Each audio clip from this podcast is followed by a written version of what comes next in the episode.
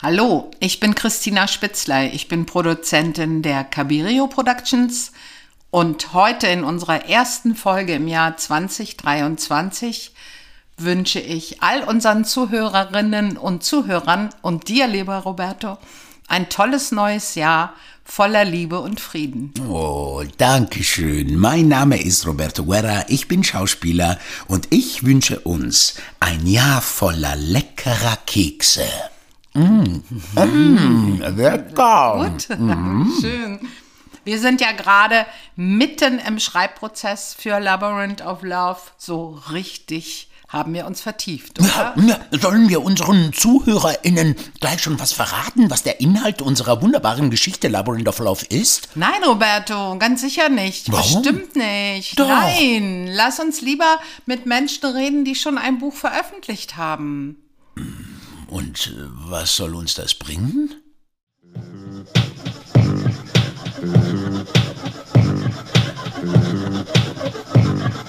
Welcome to the labyrinth of love. Heute haben wir Beate Maria Schulz bei uns. Herzlich willkommen. Hallo Beate. Hallo, Beate. Chin Chin. Hallo Roberto. Herzlich willkommen. Dankeschön. Hallo Christina. Hallo Beate. Heute machen wir mal was, was wir sonst beim Arbeiten nicht machen, nämlich Rosé trinken. Lecker. Herrlich. Heute haben wir die Autorin und Schauspielerin Beate bei uns und ich freue mich sehr und darf dich kurz einen Moment vorstellen. So ein bisschen. gerne, gerne. Ja.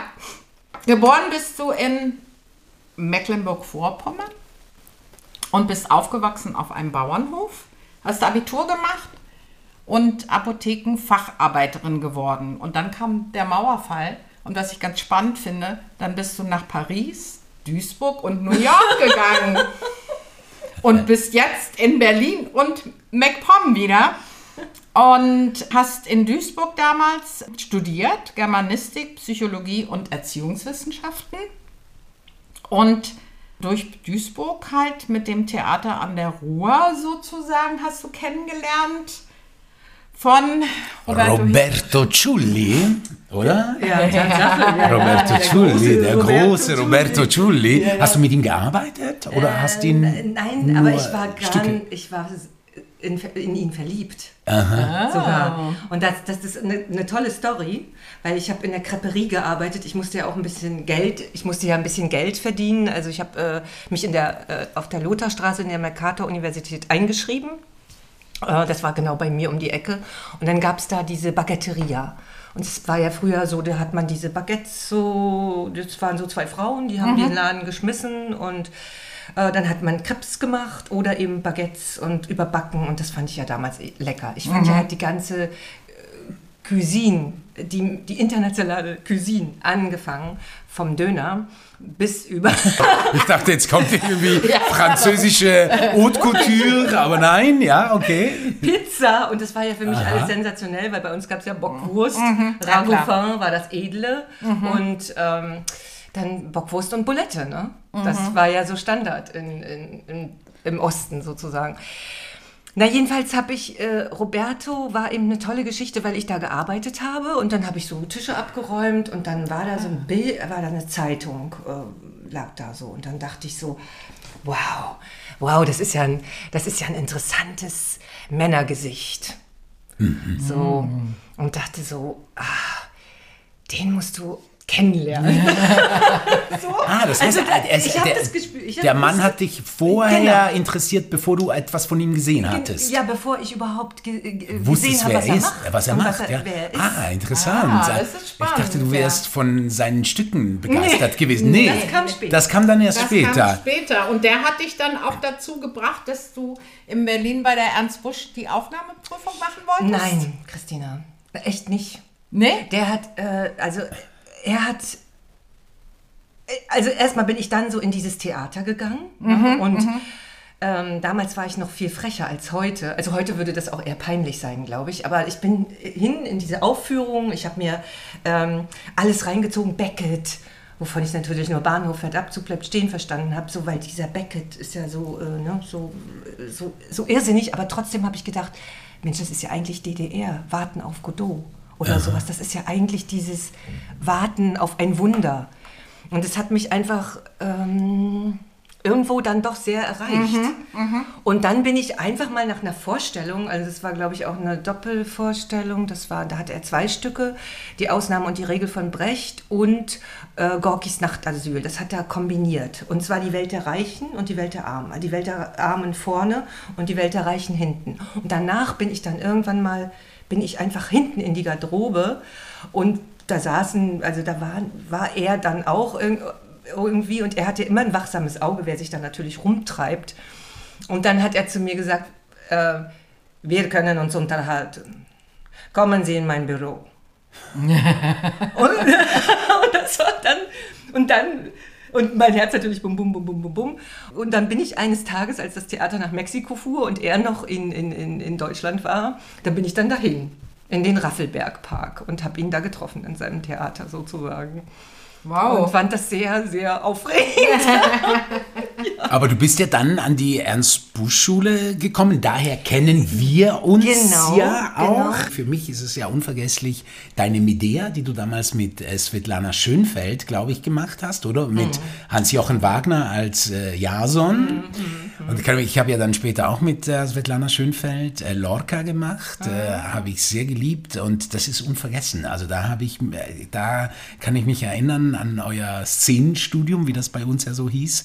Und äh, war das das? mochte ich sehr. Das muss irgendwie in den Ende Ich war 90er drittes, Jahren. Du, musst zweites, du warst zweites war 97, drittes. irgend Mhm. sowas, Ja. irgend sowas. Also lange, lange ist es her. Wir waren auch noch beim Festival ne? in Zürich. Schauspielertreffen. Am Schauspielertreffen da mit waren, diesem. da mit, seid ihr mit, doch auch noch mit. Da hat äh, äh, Da haben Professor wir, Engelmann äh, noch so GSG 9 Auftritt gemacht. Ja, genau, stimmt. Ja, Äh, genau. Da, bei Nina noch. Also bei mit Nina, als Hoss, Nina Horst hat dann Maria- gespielt, Maria genau, Stuart. Maria Stuart gespielt mit Fritzi Haberland. Dann hast du das Studium da abgeschlossen und hast es dein erstes Engagement am Neuen Theater in Halle an der Saale. Richtig? Das hatte ich, ja. Das, ähm, Das hatte verbindet uns beide, weil mein Vater ist in Halle an der Saale zur Schule gegangen. Meine Großeltern lebten in Sachsen-Anhalt. Ach, guck mal an. Von ja, daher haben wir jetzt alle drei irgendwie eine Verbindung. Verbi- Verbindung, ja, ja. Äh, ja, Halle war, ähm, war dann das totale Gegenprogramm zu Julie.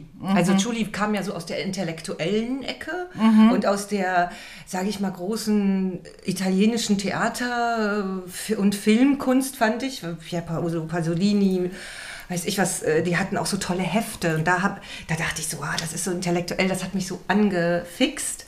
Bei dem So dann war etwas anderes. Da war, das war Kirche, das war Theater. Ja, also, also Arbeits- so, der hat gar nicht, Arbeits- genau, ja. Über, Übernahmen, äh, Revuen. Ich hatte neun Übernahmen, als ich da angefangen bin. Also wenn man, wenn man au- aus der Busch kam, ist man eigentlich nicht mit dem Traum an ein Theater gegangen, neun Übernahmen zu haben. Also das war eher so, man träumte dann davon irgendwie, aber die junge, vielleicht äh, die junge Entdeckung an einem Theater zu sein. Und aber das war, das war ich nicht. Ich war ja auch schon älter. Ich war ja, ich glaube 28, 29, als ich abgeschlossen habe. Oh, Also als ich die Schule abgeschlossen habe. Und dadurch war ich ja immer schon älter. Ich war ja, ne, ich hatte schon eine Berufsausbildung gemacht. Ja, eben, du warst ja schon. Ich war aber genau, trotzdem in mir nicht alt. alt. Ja. Bist Ich du war- heute noch nicht? Bin ich, bin ich heute noch nicht? Nee. Und es ist, man muss sagen, es ist ja ein großes Kompliment, wenn man in, in als Frau dann auch noch in einer Schauspielschule, wie damals die Ernst-Busch-Schule, was ja die begehrteste Schauspielschule äh, war in der Zeit, ich weiß nicht, ob es heute noch so ist, aber damals war es so. Und wenn man dann, in, wenn man schon ein bisschen älter war, dann trotzdem aufgenommen wurde, war das wirklich, also ist das auf jeden Fall eher ein Kompliment Ja, gewesen, ja, weil, weil die Auswahl wirklich sehr, sehr krass war damals und gerade für Frauen oft viel, viel schwieriger. Also Männer hatten dann manchmal auch, wenn man nicht so ganz sich einig war, die dann doch aufgenommen, weil man dann so dachte, ja, die werden sich ja dann irgendwie im Laufe der Jahre entwickeln. Aber bei Frauen, die mussten Mhm. Weil dann so wirklich viele Frauen da waren, die Ja, da dahin ja. wollten, Ja, mehr ja, klar. als Männer. Immer deswegen. mehr- immer mehr ah, Frauen. Aber du ja. hattest in dem, äh, hast in dem Ah, Beruf okay. natürlich auch ein ganz klares Männerübergewicht. Also die ganzen Klassiker Ja, sind ja mhm. ganz klar. Äh, da gibt es ja in, leider im Theater auch sehr starke Stereotype. Ne? Du hast die Junge, dann hast du die Liebhaberin äh, die, äh, und die, dann die Ehefrau, die Betrogene meinetwegen, und dann die alte komische. Also im Grunde genommen ähm, hatten, fa- fand ich, äh, haben, haben die immer so gesagt, von Anfang an, naja, wenn sie dann nicht, na dann kriegt ihr Kinder. Frau Waller hat mal zu mir gesagt, naja, die meisten gehen ja in die Familien dann.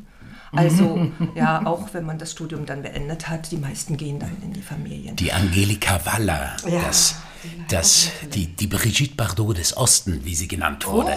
Hast du auch Kinderstücke gespielt? Ja, in, in, Patterson und Findus, eine Dorfbewohnerin habe ich eine, gespielt. in Patterson und Findus. Eine Haben dich denn, haben Dorfbewohnerin Elsa. Und meine Oma hieß Elsa. Und damit konnte ich viel anfangen. Ah, ja, schön. Tipp, tap, tipp, tap, tippe, tippe, tipp, tap, tipp, tipp, tap. welche Kinderbücher haben dich denn geprägt in, in, als Kind?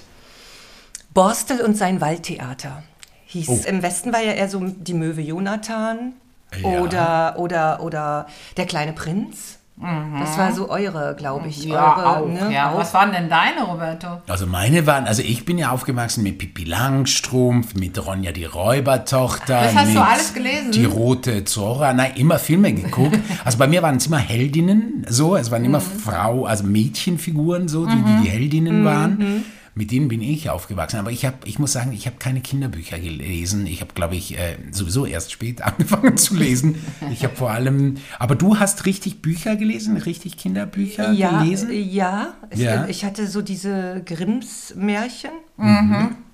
Und dann hatte ich das äh, große Buschbuch, Wilhelm Busch. Mhm. Also mein erster Comic, also meine, meine Einführung in Comics, Mhm. war Wilhelm Busch tatsächlich. Und das war, glaube ich, auch un, äh, der deutsche Comic äh, Ja, klar. Mensch ja, eigentlich. Ja, äh, ja richtig. Ne? Also meine, auch so, ja. die, auch die erste Erotikgeschichte, die fromme Helene. Mhm. Ich fand den Ausgang total tragisch, weil die ja betrunken, also weil die ja vom Teufel geholt wird, dann Mhm. die Seele. Ne? Ich fand das furchtbar. Ich dachte, da dachte ich schon, oh Gott, die hat mir so leid getan. Also wirklich. Aber Kinderbücher habe ich viel, ja doch. Erst habe ich immer nur die Bilder geschaut. Und irgendwann dachte ich, naja, musst ja mal anfangen zu lesen. Ne? Also, aber eben Borstel und sein Waldtheater war ganz entscheidend. Und da haben die Tiere sich ja auch alle verkleidet. Also, und Borstel wollte, dass alle eine Maske aufsetzen. Und alle, also der Fuchs war dann halt der Hase. Und dann, Ah. und dann gab es aber totale, dann haben die sich total bekriegt, weil die eigentlich ja ganz unterschiedlich waren in diesen Masken. Und dann flog das alles auseinander und Borstel war ganz traurig, dass alle nun so zerstritten waren, weil das wollte er doch gar nicht. Er wollte überhaupt nicht, dass alle zerstritten sind. Er wollte eigentlich, dass alle Spaß haben. Und war das also war das dann schon da, dass du eigentlich vorhattest, äh, selbst ein Kinderbuch zu veröffentlichen? Nein. Da noch nicht. Ich habe aber völlig in diesen Geschichten gelebt. Also ich habe also auch mit dem Fernsehen, wir hatten so einen Schwarz-Weiß-Fernseher und wenn wir, da gab es so Kinderprogramm und ich und alle Filme, ich habe viel Filme nachgespielt auch, also alleine so. Also diese Alle? Fantasie, ja, ja. diese Fantasie war halt schon da. Ne? Und dieses sich allein beschäftigen müssen war sowieso da, weil ich ohne Geschwister groß geworden bin und dann in, auf dem Landhaus mit Tieren. ne? Also es lag so nah, dass man sich so in seine eigene Welt, seine eigene Welt baute. Ne? Und das war bestimmt doch, ich habe vieles nachgespielt. Schul, eine Schultüte auf dem Kopf war eine Windel dran, da war ich Fee. ne? Die Schuhe Ja, meiner schön. Mutter, die hatte so spitze Schuhe dann irgendwo im Schrank. Ich habe immer, immer gesucht, was hat Oma, was kann ich anziehen, was hat Mutti, was kann ich anziehen. Und ja, meine Großmutter hat dann immer nur gesagt, na, warst du wieder in meinem Schrank? Und ich so, Vielleicht. ja, vielleicht. Aber jetzt hast du ein Buch geschrieben. Du hast es veröffentlicht ähm, im Mai 2022. Ja. Betty, eine Geschichte nicht nur für Vampire. Ja, Für wen ist die Geschichte noch? die ist auch für Menschen, ja. Für, auch für Menschen. Vorwiegend für Kinder oder, oder Ja. denkst du, es ist auch eine Geschichte für Erwachsene? Ich glaube, ja, ich glaube vorwiegend für Kinder. Also für Kinder, die so neugierig sind auf so an, die, auf andere Wesen. Ne? So. Und vielleicht auch Kinder, die schon mal die erste Liebe, äh, also äh, diese, diese, äh, diese, so dieses Gefühl der ersten Liebe kennengelernt haben. So. Also manche, einer verliebt sich ja schon im Kindergarten. Ne? Also ich denke, deswegen dachte ich so, acht ist vielleicht ein gutes Alter. Wir haben es ja auch gelesen, oder Christina? Ja, du ja. hast, aber Weißt bevor du war es jetzt für uns. erzählen, was da drin steht? Nee, eigentlich, eigentlich wollten wir dich fragen, Ja, ja. ob du uns bzw. unseren ZuhörerInnen kurz erzählen willst, was denn die Geschichte der Betty ist. Ja, es ist ein kleines Mädchen, was anders ist, was in einem Sarg lebt, nicht in einem Haus. Ähm, die Mutter ist verstorben und der Herr der Vampire ist ihr Vater, das weiß sie aber nicht. Ah, Das ja. erfährt sie erst äh, später. Und ähm, ja, sie hat sich verliebt in einen Jungen. Ähm, und zudem fliegt sie auch und äh, den besucht sie des Nachts natürlich, weil am Tag kann sie sich ja nicht unter die Leute begeben. Und sie beobachtet ihn und äh, also ähm, und ja und er ist halt er ist halt ne? Er ist Mensch. kein Vampir, ne? Er ist Mensch. Er ist Mensch und das ist äh, und sie hält sich aber im, im Abstand, beobachtet ihn und ähm, und dann crasht es auch ziemlich äh, gleich, weil sie eigentlich äh, dann einbricht, also bei ihm. Also und äh, Ja, also sie, weil sie Hunger hat. Sie hat eben auch Hunger. Also klar. das ist ja so die, Das Blut die Haupt, das Blut ruft. das Blut ruft und, und dann, dann will sie auch, also will, will sie an ihn ran, also sie will ihn eigentlich auch beißen und dann merkt sie, sie kann es nicht. Und da spürt sie, dass was anders ist. Das Spannend. ist halt die Liebe. Also in dem Sinne, in, mein, in, die, in meiner Geschichte ist es die Liebe, dass sie etwas nicht kann. Äh, Ist es denn, ist, hast du denn, äh, das habe ich mir nämlich eh gefragt, als ich es äh, gelesen habe, habe ich mich gefragt, ob dir sowas ähnliches passiert ist, dass du etwas, was du ganz natürlich konntest, ja, also wie eben die Betty auch ganz normal, für sie ganz natürlich ist, Menschen zu beißen, plötzlich nicht mehr konntest, weil du dich verliebt hast? Ich glaube, ich wollte immer gesehen werden. Also deswegen bin ich auch zum Schauspiel gekommen. Also ich wollte gesehen werden. Ich wollte, ich bin ohne Vater aufgewachsen, auch ohne Großvater. Das hatten wir, dieses, das Haus der abwesenden äh, Männer sozusagen, im Haus der abwesenden Männer. Ähm, und ich habe mich danach, glaube ich, gesehnt, dass mein Vater mich sieht. Ich wollte mich sichtbar machen. Und ich weiß nicht, mit der Betty, ja, habe ich auch eine, also dass ich, ich kenne das, wenn ich Menschen, wenn ich Männer, also wenn ich Männer bewundere, also oder verliebt bin, dass ich dann eine sogenannte Beißhemmung habe. Ja, also für mich ist ja, für mich ist ja, für mich war ja die Betty ja auch so eine Art, ähm, also wenn ich es zusammenfassen würde, dann ist es für mich sowieso eine Geschichte von zwei Menschen, die eben nicht aus demselben Holz geschnitzt sind und zueinander finden wollen und aber nicht dürfen. Sie dürfen, die, dürfen nicht zusammenkommen. Also so wie, wenn man jetzt da so, mm, so Geschichten, die, die, die dieses Thema hatten, sie, zum Beispiel Romeo und Julia äh, zum Beispiel, ja, also dieser Klassiker von wegen zwei wollen eigentlich zueinander gehören, zueinander, aber können nicht, äh, dürfen nicht zueinander finden, weil sie, äh, weil sie eben nicht aus demselben Holz geschnitzt sind. Oder weil Und- der eine eben sterben kann. Also weil der eine ein Bedürfnis hat. Sie hat ja ein Bedürfnis, also oder sie muss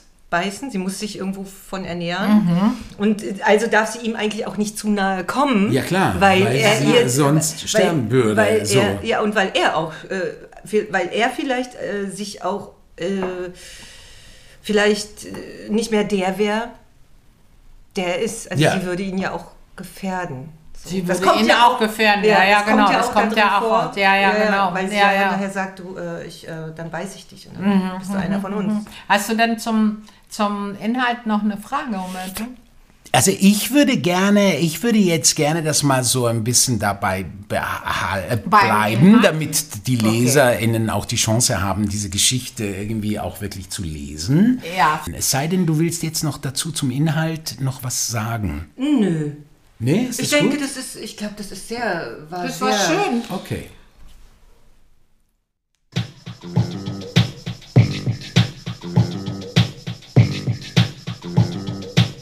Welcome to the labyrinth of love.